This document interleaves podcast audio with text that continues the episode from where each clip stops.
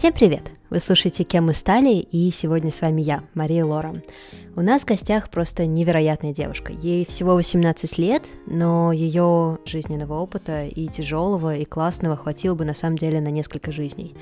Первых минут 40 подкаста получились довольно серьезными и даже грустными. Мы говорим про детей аутистов, потому что Анжелика работала тьютером для одной из таких девочек.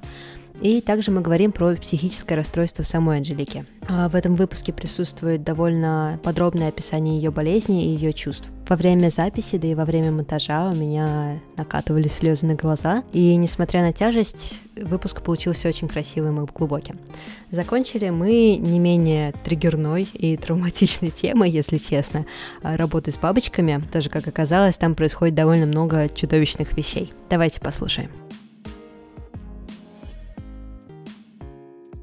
Привет, Анжелика. Ты написала нам сама и предложила свою историю, когда я прочитала всю твою такую саммари твоей жизни, я такая, ого, можно я быстренько расскажу саммари твоей жизни? В общем, тебе 17 лет. Да, и такой будет саммари Уже 18. О, уже 18, ну вот, черт, опоздали. Когда тебе исполнилось 18? 7 февраля. А, блин, надо было записывать до этого. С днем рождения. Спасибо. Хорошо, так, э, тебе 18 лет, ты проработала уже просто везде. Э, ты работала тьютером для ребенка аутиста, кормила бабочек в тропической ферме. Ты работала еще актрисой и работала на бутафорской работе. А, ну еще я продавала мыло и ну, подрабатывала курьером. Но это по сравнению с остальным это не так интересно.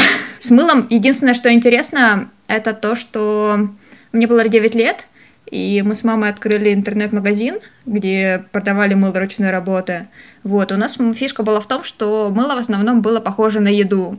И для меня, в принципе, было очень важно, чтобы вот, вот чем больше она похожа на еду, тем прекраснее. И я любила, когда люди путали мыло с едой. Это вот из разряда выглядит как шоколадка, пахнет как шоколадка и мылится как шоколадка. Ну, у нас был товар, а, мармелад мыльный мармелад. Это когда кубики красивые, мы а, обваливаем их в сахаре и засыпаем в красивую коробочку. Ну, соответственно, это мыло, но выглядит как мармелад с сахаром. И я предложила, добрая я предложила своей подруге попробовать мармеладку.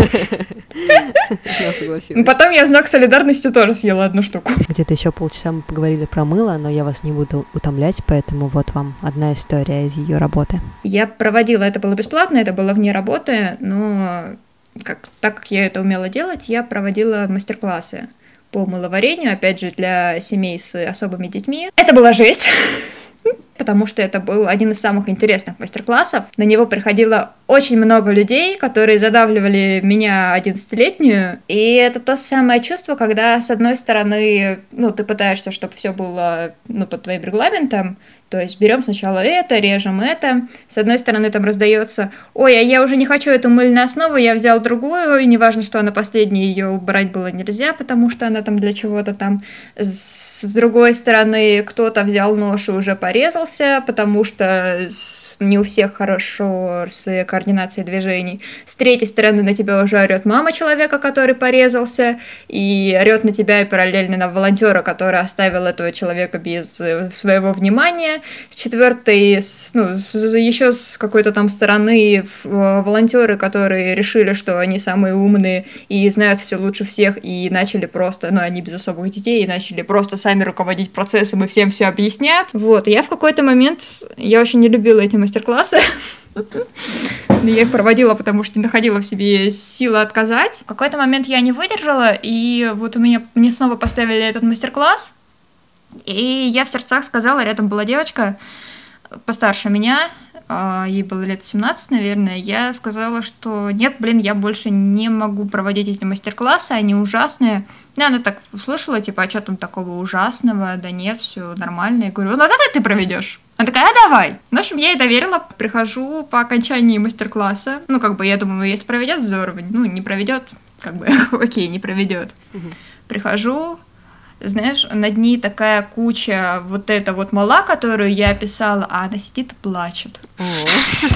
Она продержалась, она молодец, ей большое спасибо, но больше я мастер-класс по мыловарению не провожу. Зачем? А, зачем ты работаешь вообще, в принципе? Зачем тебе быть тьютером? Зачем ты варила мыло? Зачем ты работала с бабочками? Давай с этого начнем. Какие у тебя обычно цели, не знаю, причины? Сейчас в первую очередь ради коллектива, потому что я учусь на, ну, у меня домашнее образование, я учусь экстернатом, и это очень и очень одинокая штука. Mm. Вот прям очень. И даже то, что там создаются беседы с людьми, которые тоже экстернатники, создаются сходки с ними, не помогает. Mm-hmm. Вот вообще. Я пыталась организовывать так, чтобы мы просто встречались и вместе смотрели эти видеолекции, и потом просто молча делали домашние задания, не зашло. Ну, это, в принципе, Никому, называется школа, меня. мне кажется. Нет, школа — это когда ты не можешь выйти. Вот для mm. меня самое страшное в школе — это вот то, что там душно.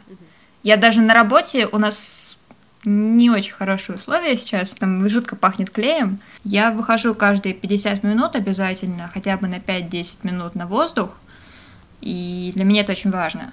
А в школе такой возможности нет, там душно, там шумно, и это очень стрессово. То есть ты все равно предпочитаешь домашнее образование? Если был бы выбор, вот я бы, наверное, да, предпочла домашнее образование, но с таким форматом, что было бы пространство, в котором можно было бы просто приходить там, с каких-то таких-то часов, и чтобы были люди.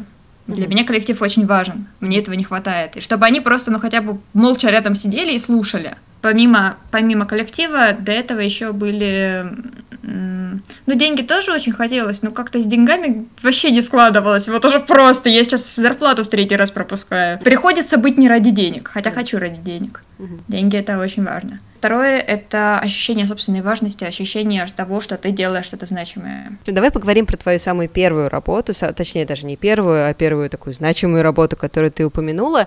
Это работа тьютером с ребенком-аутистом. Как ты mm-hmm. ее нашла? Что вообще произошло?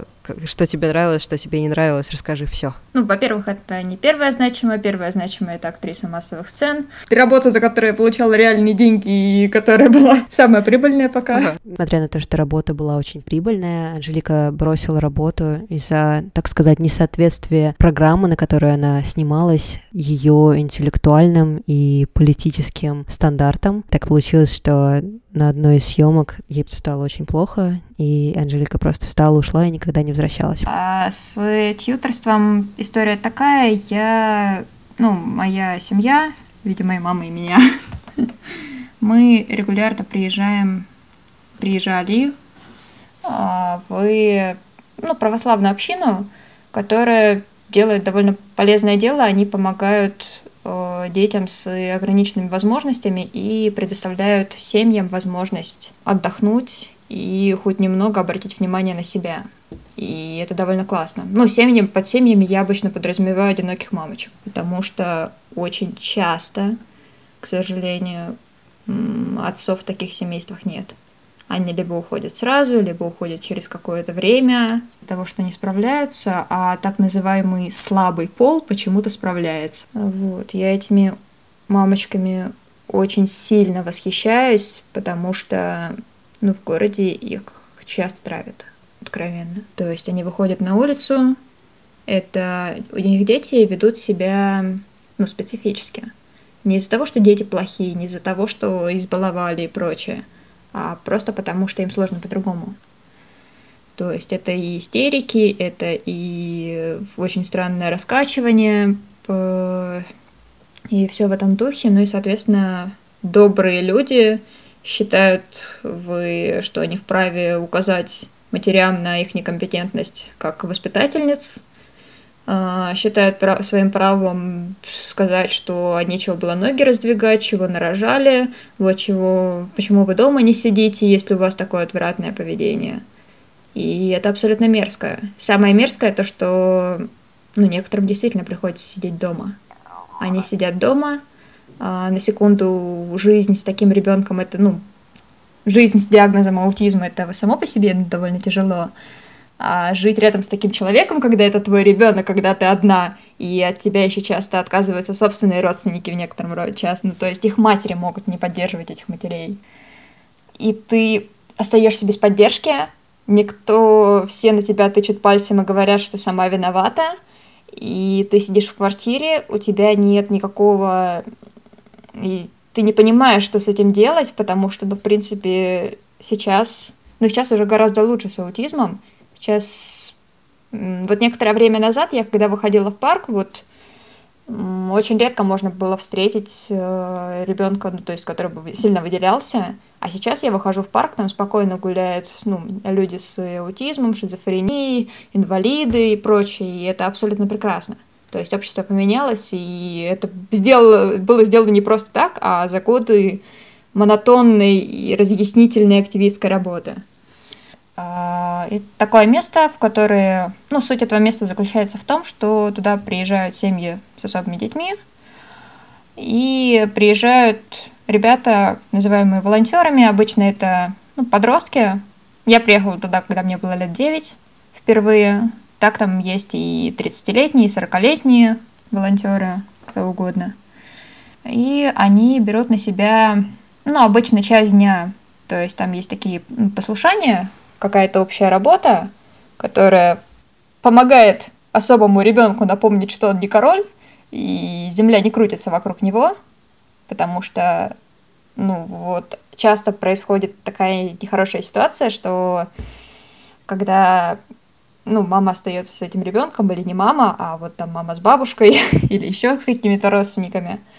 То есть, если это закрытое пространство, то все начинает крутиться вокруг прихоти ребенка потому что иначе ребенок закатит истерику. Если ребенок закатит истерику, э, соседи могут сказать что-то нехорошее. Не просто не сказать что-то нехорошее, а могут позвонить в опеку. Угу. И ребенка отнимут. Ну и самому, когда ребенок, то, что ребенок орет, это может показаться чем-то незначительным, но когда это происходит 24 на 7, это очень жестко.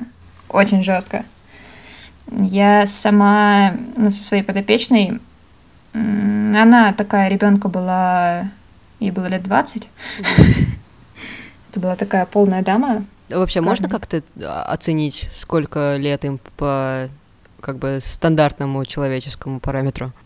Стандарты настолько расплывчатые, то есть бывают и, грубо говоря, умные дети, и не очень умные взрослые. Меня вот недавно в шутке ради убедили то, что 19-летней девушке на самом деле 10 лет, и я поверила. Она просто умная очень.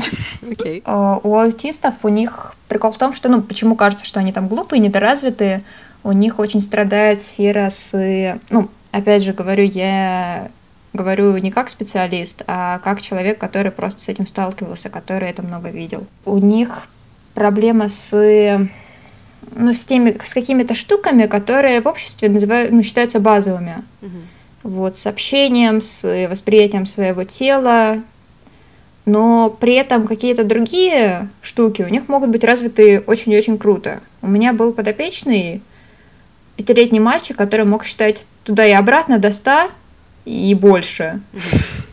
Складывать и вычитать, при этом складывать и вычитать не 5 плюс 5, а 127 минус 131. Отрицательные числа мы ему mm-hmm. начали объяснять. Это тоже есть знакомый, он взрослый уже, и он прям совсем-совсем чуть-чуть а, а, аутист, прям чуть-чуть, это когда вообще не замечаешь. И у него, например, идеальный слух, прям идеальный слух. То есть мы ему играем какую-то мелодию или какой-то такой чистый, чистый тон, музыки, и он определяет прям с точностью до гигагерца, герца, как правильно называется, какой именно этот тон.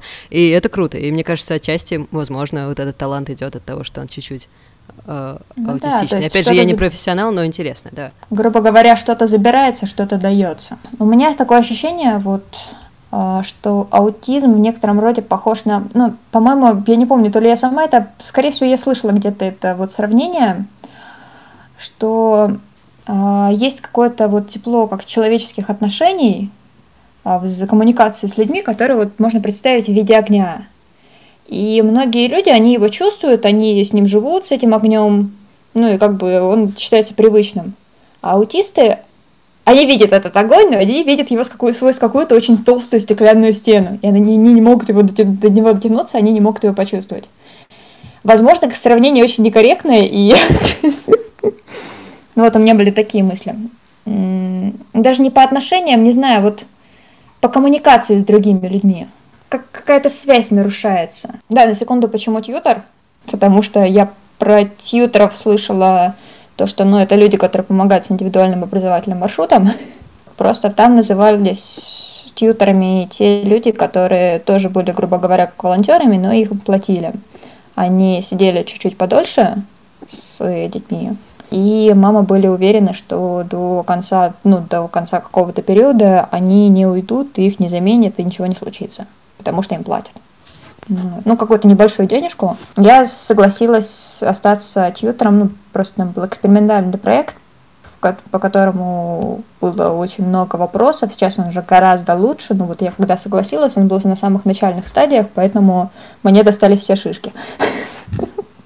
Сожалению. Проект, когда семья остается в этой общине ну, на год или на какое-то время подольше лета, а тьютер живет рядом и помогает. Помогает и маме отвыкнуть от ребенка, потому что мамы тоже очень сильно привязаны к своим детям, им очень сложно их отпускать. И ребенку отвыкнуть от мамы. Я согласилась на это, потому что, ну, были сложности, а, не хотелось, ну, были сложности, не хотелось возвращаться домой, и непонятно было, как жить дальше. Вот, и я решила, что таким образом останусь тут и буду полезной и обществу, и заработаю денежек, ну и свежий воздух, все дела, все хорошо.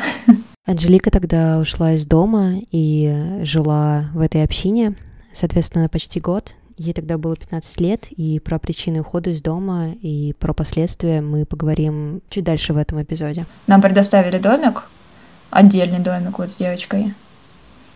Сначала я затесалась я просто проводила мастер-классы, а тьютером у этой девочки была другая девушка, но она не очень справлялась. То есть ей было...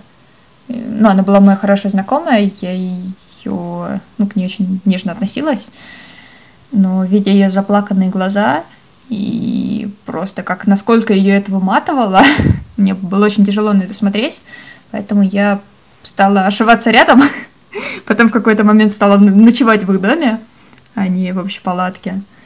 И потом я стала сама тьютером у этой, дев... у этой девочки, когда та девочка уже уехала, ну, волонтер. Было довольно тяжело. Ну, то есть поначалу было сравнительно легко, потому что были соответствующие условия. То есть у нас был отдельный дом, а, но это была оторванность от мамы, это важно, потому что когда мама рядом, это очень тяжело. Ребенок вспоминает все установки, которые были вот в городе, и ребенок начинает качать права.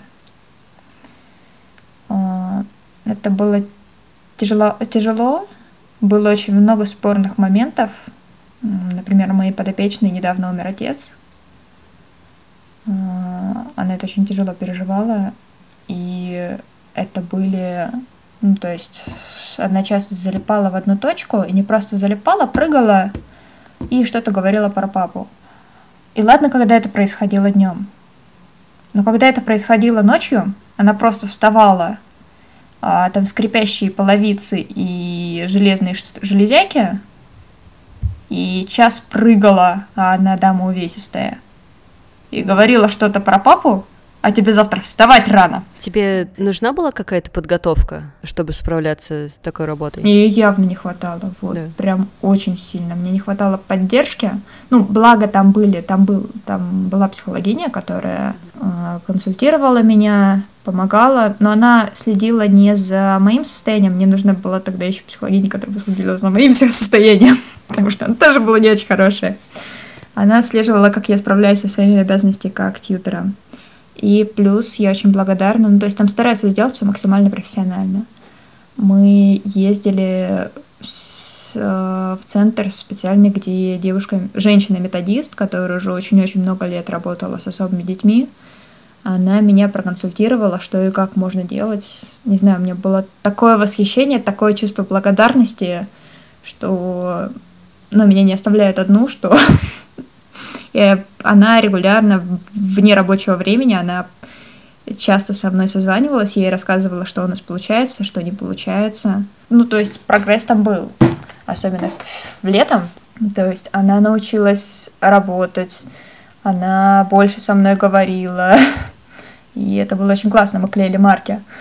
А, сначала она Ну, у нее с моторикой не очень хорошо, и барки ей не очень интересны.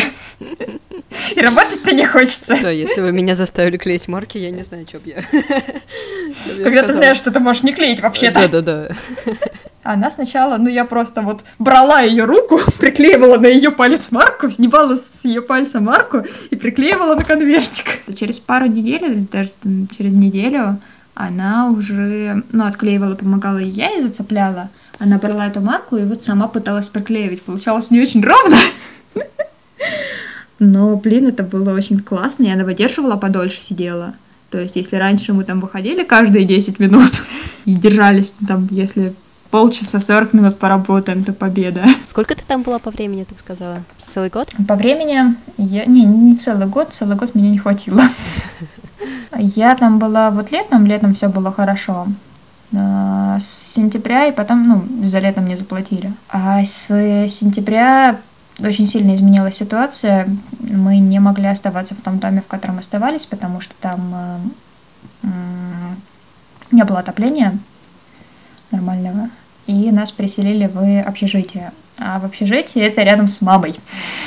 Э, это был трендец. И плюс у меня начались проблемы, ну, то есть у меня до этого, за год до этого уже начались проблемы с психикой.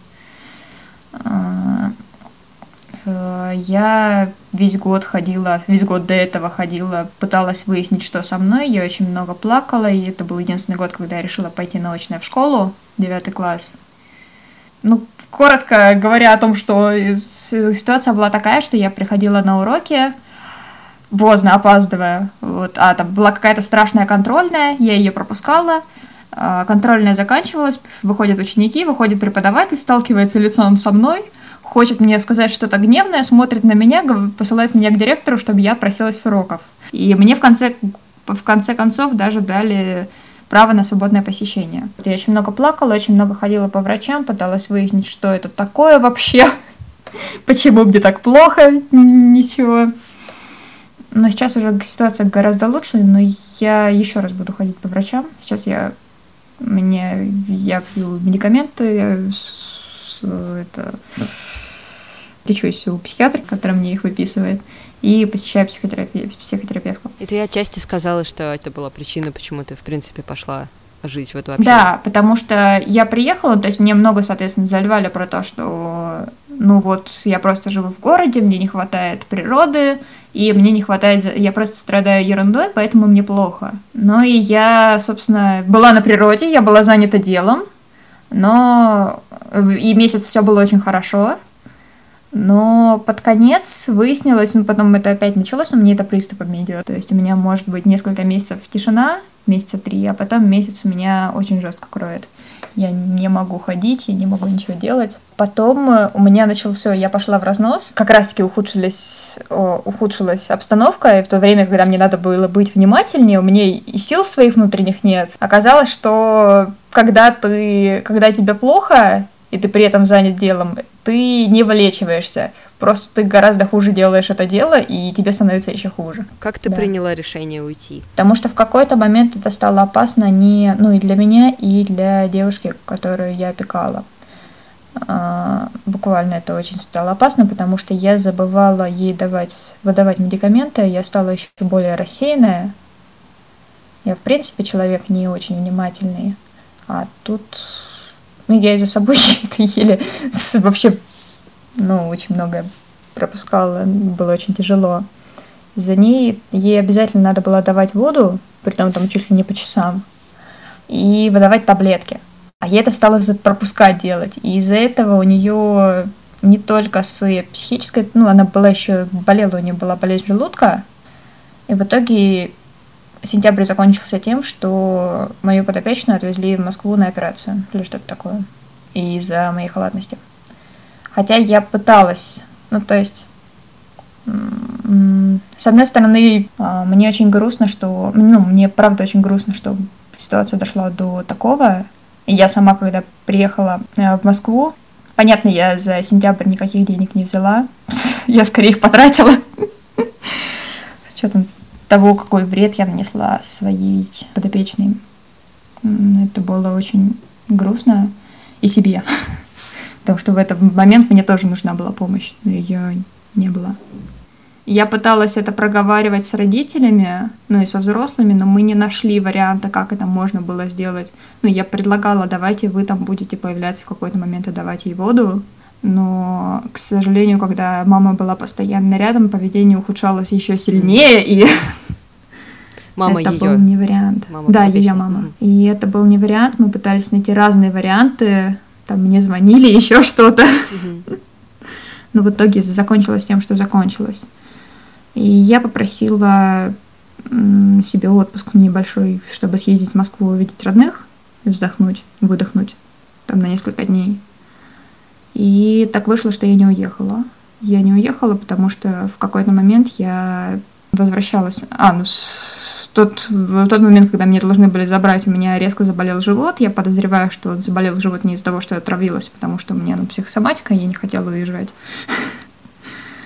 А, Когда ну, я просто купила себе билеты на другое число, и в какой-то момент до того, как я должна была уехать, я возвращалась домой после... Я еще много волонтерила в больнице, проводила мастер-классы или еще что-то. Вот я возвращалась после очередного мастер-класса в больнице, мне было очень плохо, состояние очень сильно ухудшилось, и я дошла до...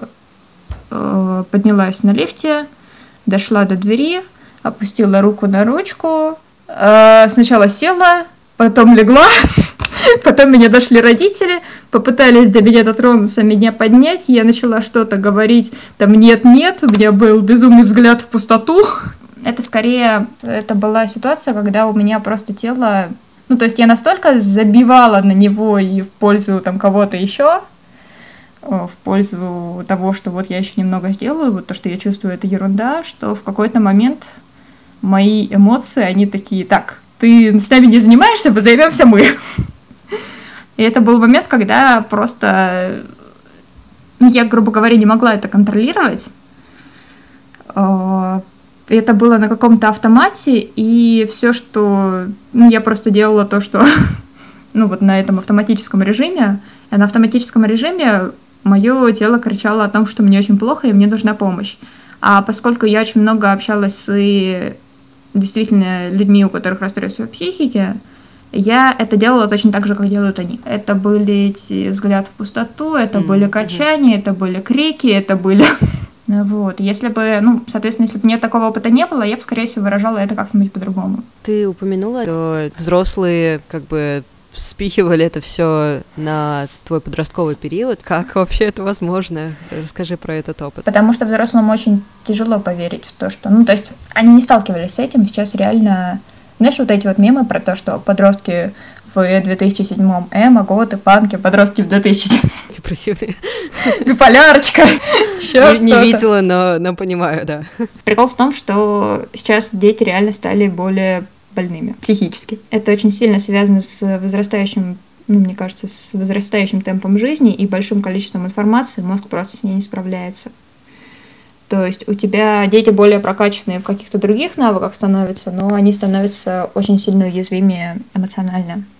Но взрослым, которые жили, но они просто жили в другой реальности. Во-первых, во-первых, они жили в другой реальности, где действительно были эмоционально стабильнее, скорее всего, потому что информации было меньше. А во-вторых, даже те люди, которые были не эмоционально стабильны, за счет того, что это не разглашалось, они сидели по своим домам, и никто о них ничего не знал. Поэтому, собственно, они пытаются, ну, даже желая искренне помочь, они перекладывают это на свой опыт, а у них в опыте то, что, ну, скорее всего, мой отец до сих пор считает, что это из-за того, что я очень эмоциональная, у меня, типа, много энергии, которую мне некуда тратить. Я ему это очень долго пытаюсь объяснить, что проблема в том, что мне как раз-таки нет энергии. И если я начну что-то делать или там активно помогать или заниматься спортом до, до этих чертиков, то наоборот, это меня выбьет.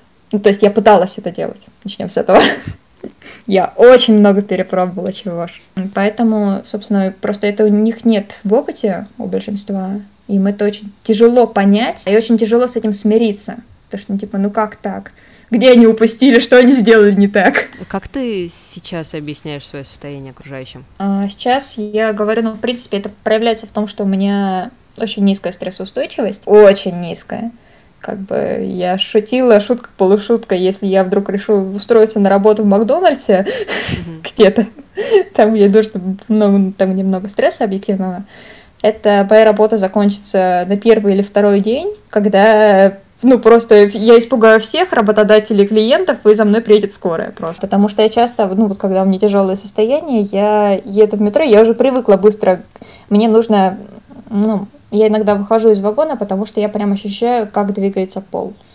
Это ужасно. Я представляю. Не, не представляю.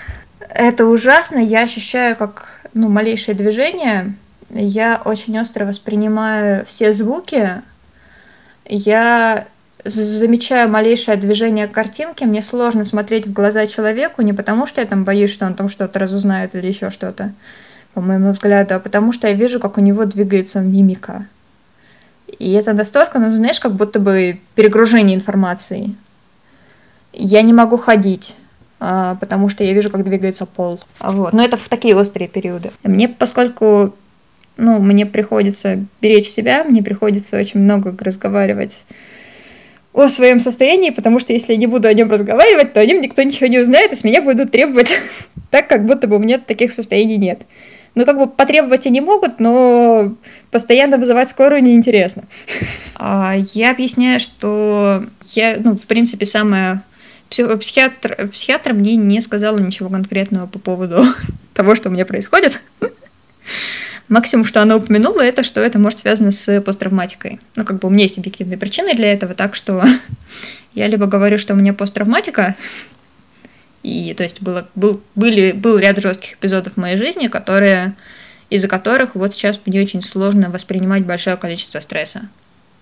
И то, что я сейчас, э, ну, мне сейчас нужно отойти посидеть в тихой комнате, или то, что я общаюсь максимально ровным голосом, это не из-за того, что я вас не люблю или вы нехорошие, а это из-за того, что, ну, просто мне нужно беречь себя. И я сейчас максимально четко, ну, понятно, я в первую очередь просто ограничила общение со всеми, и так не очень часто общалась с людьми, а тут я просто, ну, вот вышла полное отшельничество, потому что, ну, не это было энергии на себя, и, соответственно, энергии на друзей не было тоже. Вот, сейчас я, ну, уже несколько лет продолжаю общаться. А, ушла из школы тоже, хотя была на домашнем. Я тогда начала учиться по программе 10 класса. Прошло, ну, то есть пришлось бросить, потому что я не справлялась ни с чем. Uh-huh. Сейчас вот я снова пошла в 10 класс и заканчиваю эту программу. Кстати, про то, что ты ушла из школы. А, что сказали другие? Мне так интересно мнение других, я не знаю почему. Но... Ну, во-первых, другие очень сильно боялись за меня, потому что мое состояние было жестким. Типа даже те люди, у которых я считала, что у них постоянно... Ну, то есть у меня всегда было ощущение, что жесть происходит со всеми, кроме меня. И это меня обязывает все время им помогать, все время их слушать и прочее. Дослушалась. Они мне стали говорить, что, блин, фига у тебя жизнь происходит. Ну, в принципе, я уже ощущала это состояние. Ну, соответственно, они в первую очередь понимали, что, да, надо привести себя в порядок, а во-вторых, но все равно не понимали, как, ну вот как ты ушла из школы, как бы ты теряешь же год, это же о, ужас. В какой-то момент я просто запретила друзьям поднимать эту тему. Потому что мне самой на самом деле ну, тоже было вот это вот ощущение, что ну, блин, сейчас все мои друзья заканчивают первый курс. Я в десятом классе. Да.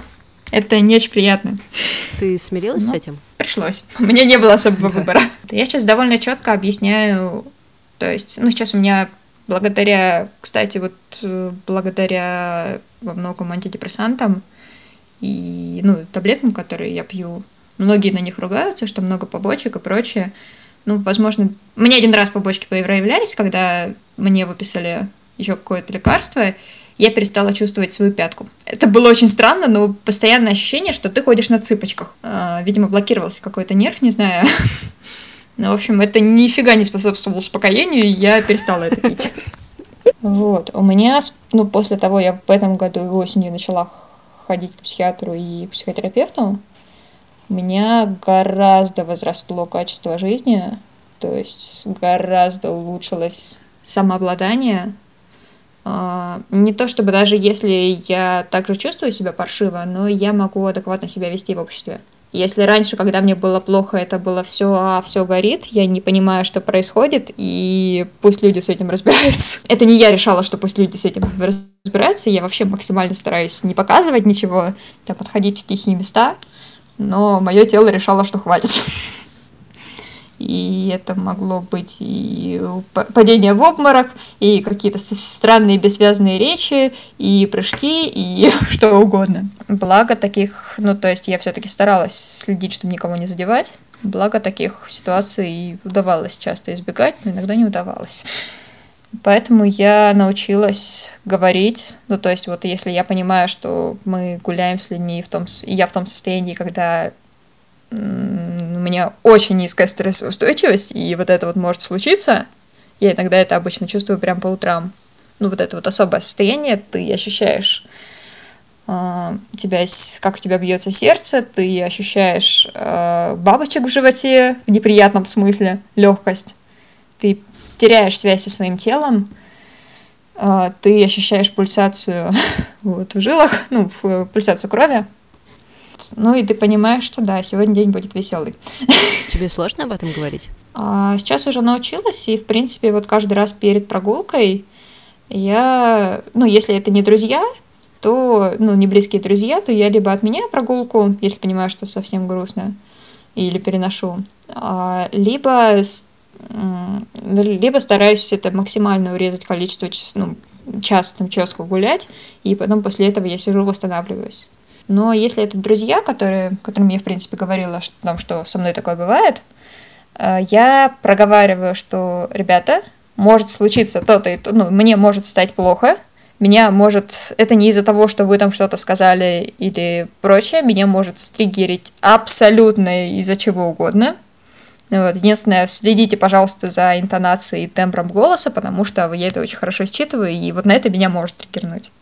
Старайтесь спокойнее и тише говорить. Но если такое случится, я вам, во-первых, скажу, и вы прекращаете, вы заканчиваете, ну, вы прекращаете говорить то, что нам говорили, если говорили в это время, или доводите мысли быстро до логического завершения, и я, а, я вам говорю, где я буду сидеть, а, ухожу в тихое место, сижу там 40 минут, вы идете, занимаетесь своими делами, через 40 минут я вам отписываюсь, как я себе, ну, выключаю, я выключаю телефон, чтобы не отвлекаться на него. Через 40 минут я вам отписываюсь, в каком я состоянии и готова ли я продолжить общение. Ты вот эту схему выработала просто исходя из опыта? Да, это методом проб и ошибок. Я так на дни рождения ходила, правда, я там побыла всего 40 минут, и потом мне пришлось... Ну, я, благо, это проговорила заранее, сразу, куда меня отвести конкретно. Потом, ну, я обязательно жестко отписываюсь всем, как я себя чувствую, даже если, ну, иногда чаще люди не ходят куда-то, а чаще прогулка вот прям заканчивается. Ну, то есть они уходят домой. Ну и как бы я способна сама дойти до дома часто. Иногда мне нужна помощь, тогда я их прошу остаться подождать. Вот. Но я это могу оценивать. И я могу доверять своей оценке. Это, в принципе, полезный навык как бы в, в жизни каждому, но я думаю, в твоем случае это особенно, мне кажется, помогает. Это обязательно. В итоге ты как себя сейчас чувствуешь? А сейчас у меня как раз-таки такой период, когда меня разносят. А, я тебя не помогаю да. особо, мне кажется, своим вопросом. Нет, сейчас, э, сейчас нормально. То есть конкретно сегодня было спокойно. И мне кажется, он, в принципе, ну, должен подходить к концу, ну, пожалуйста, уже месяц, блин, mm-hmm. сколько можно. Сейчас я стараюсь регулярно, ну, то есть мне очень важно общение, мне его не хватает. Mm-hmm даже с учетом там, своих каких-то состояний, я стараюсь регулярно, то есть у меня, во-первых, есть ритуал, что мы по пятницам созваниваемся с человеком и смотрим фильмы, и я каждая, ну, я раз в две недели встречаюсь с, со своей подругой, и мы просто общаемся на какую-то тему или созваниваемся по пятницам. И я в, в выходным езжу в Дом ветеранов сцены, как фотограф, волонтеры культуры, которые занимаются тем, что снимают фотографии с ветеранами. Ветераны сцены, то есть там и режиссеры, и актрисы, и актеры, и сценаристы, всякие творческие люди пожилые. Вот. Мы делаем фотоотчеты с поездок, Мы разговариваем с ними, берем у них интервью, снимаем фильмы, фотографируем, делаем фотопроекты, ну, помогаем с компьютерами. Я нахожусь в фотоотделении, вот, по возможности я туда приезжаю и помогаю, то есть снимаю фотоотделение, потому что там не надо говорить. Ну, вот. Но да, если как совсем кроют, то я прошу дать мне другую работу, например, сканировать что-то. И на самом деле очень здорово, что ну, там с пониманием относятся к... Я им подробно, вот как тебе это не объясняла, что со мной происходит, но, в принципе, там ребята знают, что у меня есть сложности с менталочкой. Есть абсолютно шикарная девушка, которая отвечает за литературное направление. Она такая дама бойкая, очень своеобразная, но ко мне она относится с такой как нежностью. И каждый раз, вот в прошлый раз я там из-за того, что мне ну, из-за того, что мне было очень сложно добираться, я боялась, было много страхов и вот опять тревожность возрастающая. Я добралась только вот буквально в последние 10 минут, когда они уже уходили. Но я успела там помыть посуду и, в принципе, прогулялась с ребятами до кафешки. Она мне сказала, что мы тебя ждали, очень здорово, что ты дошла. И это было так мило, это было так прекрасно. А еще однажды я написала в чате, что, ну, у меня очень паршивое эмоциональное состояние, я, ну, возьму, ну, большой, великий риск того, что я не доеду на этой неделе, но если доеду, то я буду заниматься там сканированием фотографий. И мне одна девочка, которая была в этом чате, она мне прис... притащила шоколадку со вкусом кофе. Это было безумно Это очень здорово, что, что люди понимают. Про понимание принятия мы довольно долго говорили с Анжеликой. К сожалению, большая часть этой записи исчезла из моего компьютера. Но так как сама Анжелика ее мнение довольно уникальное не только для России, но и вообще, в принципе, для человечества. Мне было интересно спросить о том, как ее окружающие принимают. В том числе мне хотелось поговорить про православие, потому что та коммуна, в которой Анжелика работала тьютером, была православная. Я спросила, верующая ли она, и Анжелика ответила, что нет, и рассказала, как ее родители, конкретно мама, отнеслась к этому всему. Она мне сказала, что ну, в принципе, вот то, что я тебе говорила, что у меня, в принципе, отход от православия случился на, ну, на фоне вкусняшек. Того, что очень тяжело было отказать себе в чем-то. Ну, ее позиция такая, что я из-за того, что не способна отказать себе в чем-то, я отказываюсь от Бога и от всех плюшек, которых, которые мне дает единение с Богом или что-то в этом роде. Это страшно, грустно и все в этом духе. Но она сказала, что в любом случае я ее ребенок, она всегда будет меня любить, всегда будет на моей стороне, но какие-то штуки она не сможет принять во мне и как бы Да, вот скажи, как ты это воспринимаешь вообще? Ну, то есть тебе как, ты такая, ой, блин, она права, может быть, а может быть, не права? С учетом того, что у меня и, ну, психика не очень стабильная, к сожалению, угу. и я подросток, и это все складывается, понятно, что тебе очень хочется, чтобы тебя все поддерживали, все безусловно любили, и за каждое действие тебя гладили по головке, и вообще, что mm-hmm. ты всегда-всегда-всегда и во всем прав.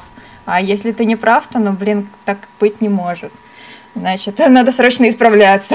В нашей записи Анжелика также поделилась фактами о том, что в современной православной церкви все еще присутствует и применяется практика экзорцизма. А, если что, это изгнание демонов из людей, в том числе из психически нездоровых людей. Но, к сожалению, эта часть аудиозаписи тоже исчезла из моего жесткого диска.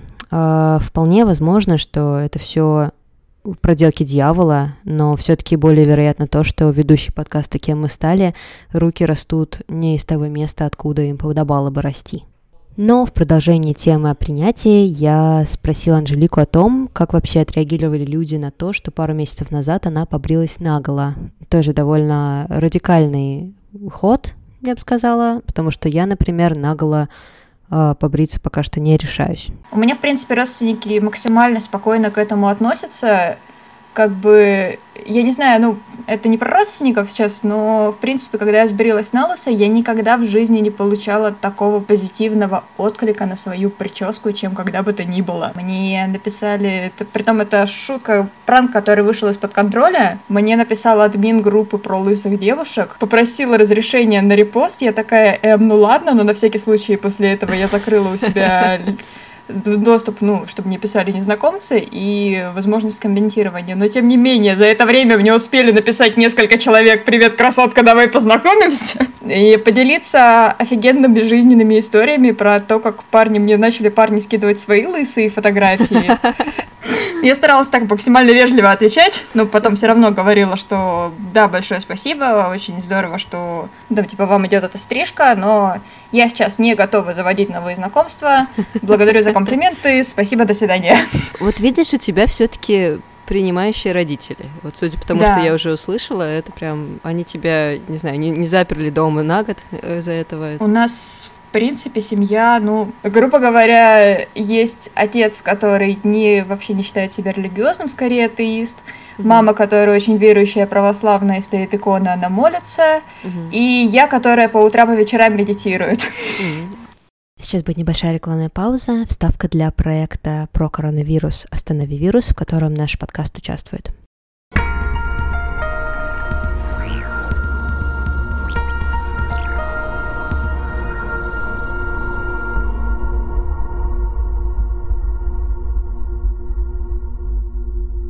Привет, это проект «Остановирус», а я Егор Егоров из подкастов «К тебе или ко мне» и «Чай с психологом». «Остановирус» — это инициатива подкаст-сообщества по вирусному распространению проверенных фактов о коронавирусе, мерах профилактики, о последствиях пандемии и смежных темах. Все факты предоставлены авторитетными международными и российскими организациями – ВОЗ, ООН, ЮНИСЕФ и другими. А я напомню вам пару важных. Есть три вещества, которые показали себя максимально эффективными в дезинфекции поверхностей спирт в концентрации не менее 62%, перекись водорода не менее полпроцента и гипохлорид натрия не менее 0,1%. Также напоминаю, что чихать и кашлять следует в одноразовый платок или в локоть. Это был Остановирус. Следите за развитием проекта на сайте остановирус.ру.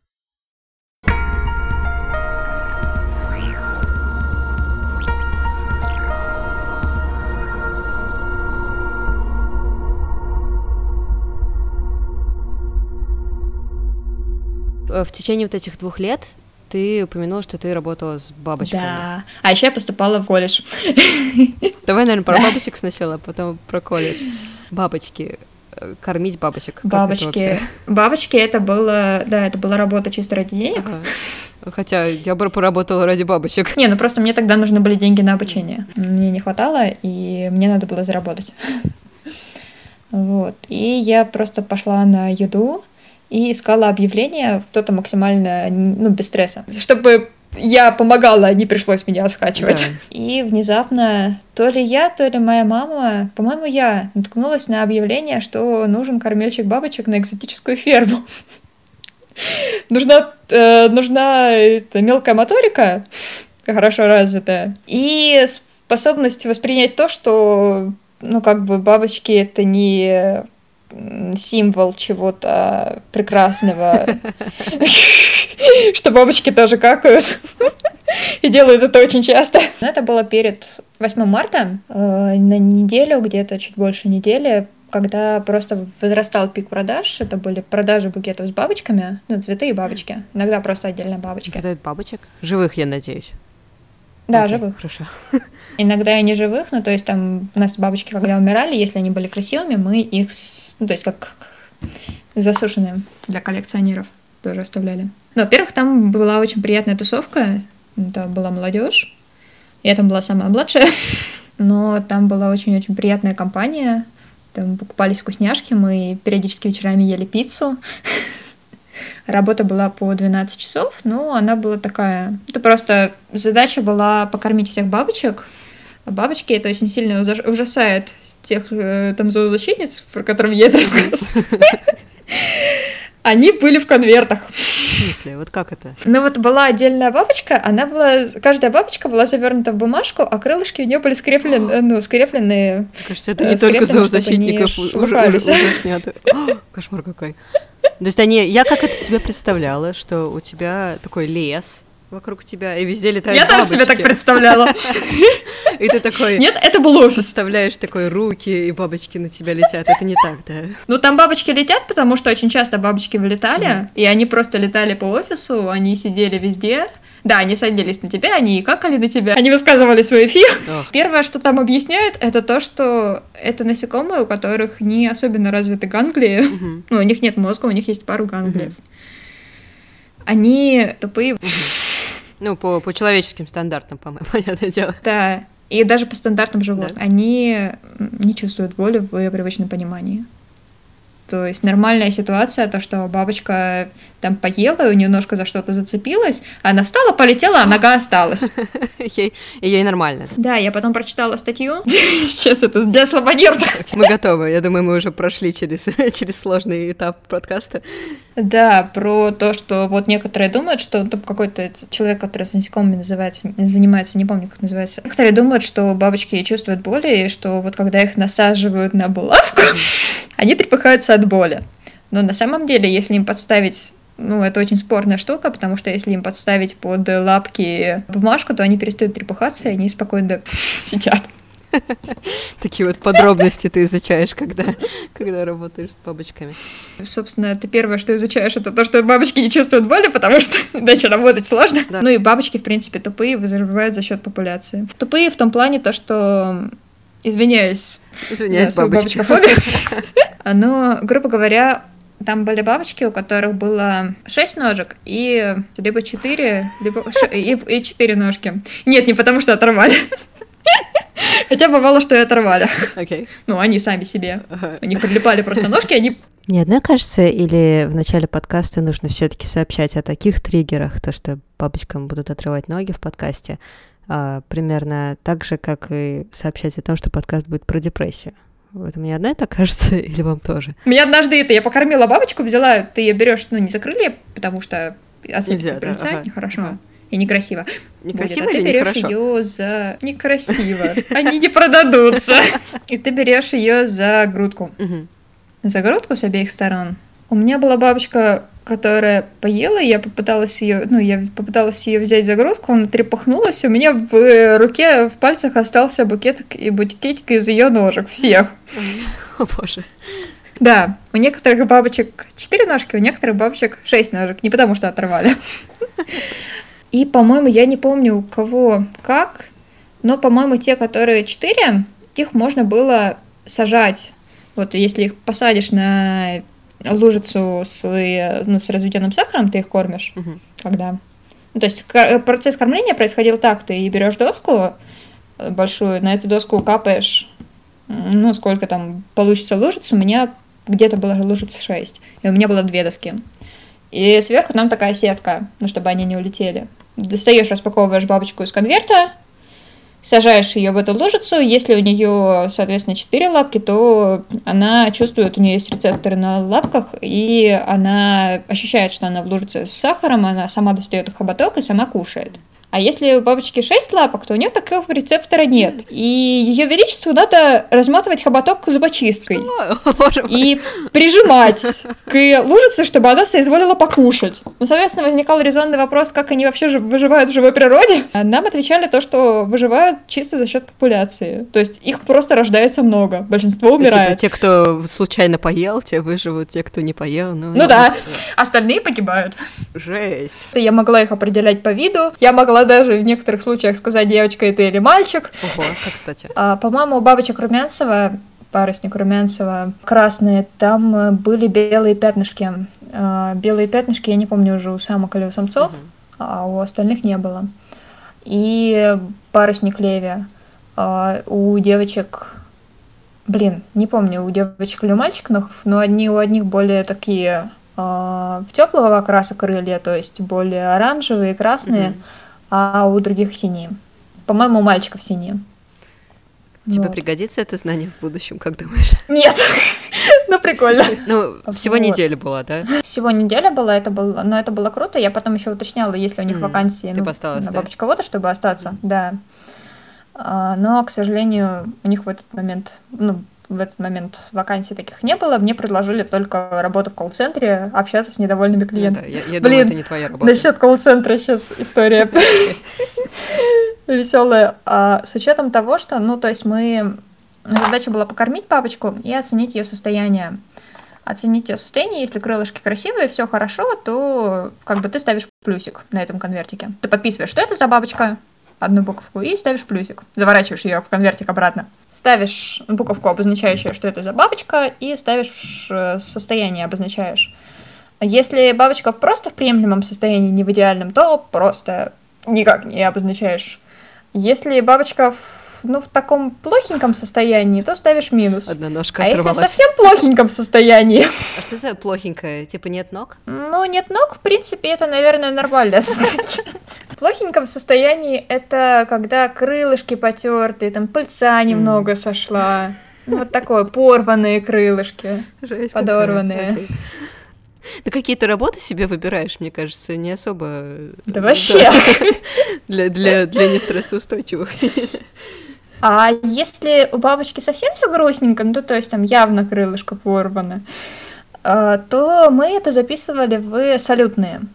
Салютные — это когда клиент заказывает, вот, не знаю, там, салют 100, салюты 100 бабочек, то есть он открывает коробку, эти бабочки красиво вылетают, а, то есть, да, туда ты стараешься положить, ну, и да, ты, ты кладешь красивых бабочек, но туда можно запихнуть и таких. Ой. Я пыталась еще работать с этим бакарем. Ну, я снимала этих бабочек, вылупившихся. Они так расправляют крылья, они такие скукоженные, скукоженные, немедленно расправляют крылья. И еще наматывала эти коконы, чтобы подвесить их. Но у меня не получилось намоткой, это было прям совсем не мое, поэтому я просто кормила и доставала их. Если бабочки, которые распустились крылышки, они не всегда распускаются прям красивыми. Они иногда распускаются очень страшными очень страшными, там очень помятые крылья. Таких бабочек нельзя продавать. О. Поэтому там есть большая, большое мусорное ведро,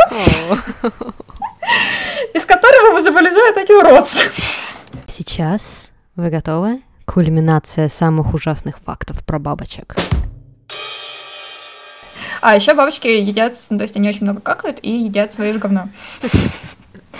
А, и поэтому мы придумывали, что нам нужна нам нужна панк-группа, которая была бы, называлась бы Капрофилы, и на ее обложке была бы, ну, была бы вот эта вот как раз-таки выброшенная бабочка. В общем, иногда там бывают звонки очень веселые.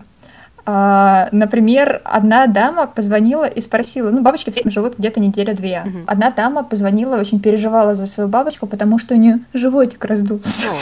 Мы очень смеялись, потому что, ну, блин, с одной стороны, это мило, но, с другой стороны, когда ты их выкидываешь в таком количестве, когда ты знаешь, что они так, ну, ноги теряют. Вот, мне кажется, когда ты нашла эту работу, ты, наверное, не ожидала, да, что что-то будет на самом деле происходить? Или ожидала? Я не ожидала, но я абсолютно спокойно к этому отнеслась. Типа, для меня это не травмировало. Точно? Ну, как бы, не знаю, после работы с Ютером, ну и даже те же съемки, они тоже были довольно стрессовые. Там столько жести было связано с людьми, что, блин, бабочки фигня вопрос. Ой, ладно, к грустной теме перейдем к, к тому, куда ты поступала и зачем. Это была вот это бутафорский колледж на бутафора ты поступала или на кого? Да, да. это был театрально-художественно-технический колледж. Ага. А, я туда дочела, ну, мне, в принципе, вот в тот момент, когда я осознала, что я ухожу из школы, ну, было очень тяжело ничем не заниматься. Мне надо было хоть к чему-то готовиться, я любила рисовать, и поэтому я решила поступить в колледж. Ну и поступить в колледж с какой-то работать с чем-то, с каким-то материалом руками, э, чтобы привести себя в порядок. А еще на тот период я практиковала молчание. Mm. То есть я до этого месяц полностью ни с кем не говорила, даже с домашними. Я, ну, если надо было сказать что-то, я переписывалась. С этим была связана веселая история, как я это записывалась на курсы к, по академическому рисунку к мужчине-художнику, а у него квартира, где была студия, была расположена, ну, на Маяковской, но где-то в глуби, в дебрях. Там ее очень сложно было отыскать, и почему-то там не работала, в этом районе не работала, не, не ловила связь, фиг знает, хотя центр Москвы. Я ищу среди этих, там был какой-то заброшенный дом рядом, а, я отлавливаю, не было вообще живых людей, а у меня еще была очень короткая стрижка, немного длиннее, чем вот у меня сейчас лысина ну и мужская одежда. А, я отлавливаю людей и это, запихаем в руки записку, типа, подскажите, где находится такой-то там дом. Потом я уже нашла этот дом, но фишка была в том, что там был домофон, а я не говорю, я не готова была нарушать свое молчание ради этого. Я отловила какого-то там дворника, который совершенно случайно оказался рядом, работал в ресторане пихнула ему записку, типа, ну, позвоните, пожалуйста, хоть куда-нибудь, мне нужно просто попасть внутрь. Mm-hmm. И он такой, я не понимать по-русски, я не понимать по-русски. Потом я все-таки вошла туда э, за кем-то, благо кто-то вошел. В общем, позвонила, я опоздала где-то на час, угу. занятие трехчасовое. В общем, выходит мужчина, и картина, которую он видит, ну, спустя час после начала занятий, стоит перед ним лысый мальчик и держит в руках записку «Здравствуйте, я Анжелика». Я пришла к вам заниматься. И на этом, к сожалению, аудиозапись заканчивается, потому что та часть про обучение в бутафорской школе и про работу бутафором. Это, кстати, создание костюмов для театров и для разных магазинов. Та часть аудиозаписи потеряна, так что вы никогда про это не узнаете но если только не напишите Анжелике сами и не спросите, что вообще такое бутафория, хотя можно еще и погуглить. Я надеюсь, вам понравился этот выпуск. Оставляйте отзывы в iTunes, пишите нам сообщения в социальных сетях. Мы всегда рады даже самым маленьким отзывам. Спасибо, то, что мы вас вдохновили или не вдохновили. Вообще все, что угодно. Нас это вдохновляет самих, и мы находим силы продолжать записывать выпуски. Хорошего вам дня. Пока-пока.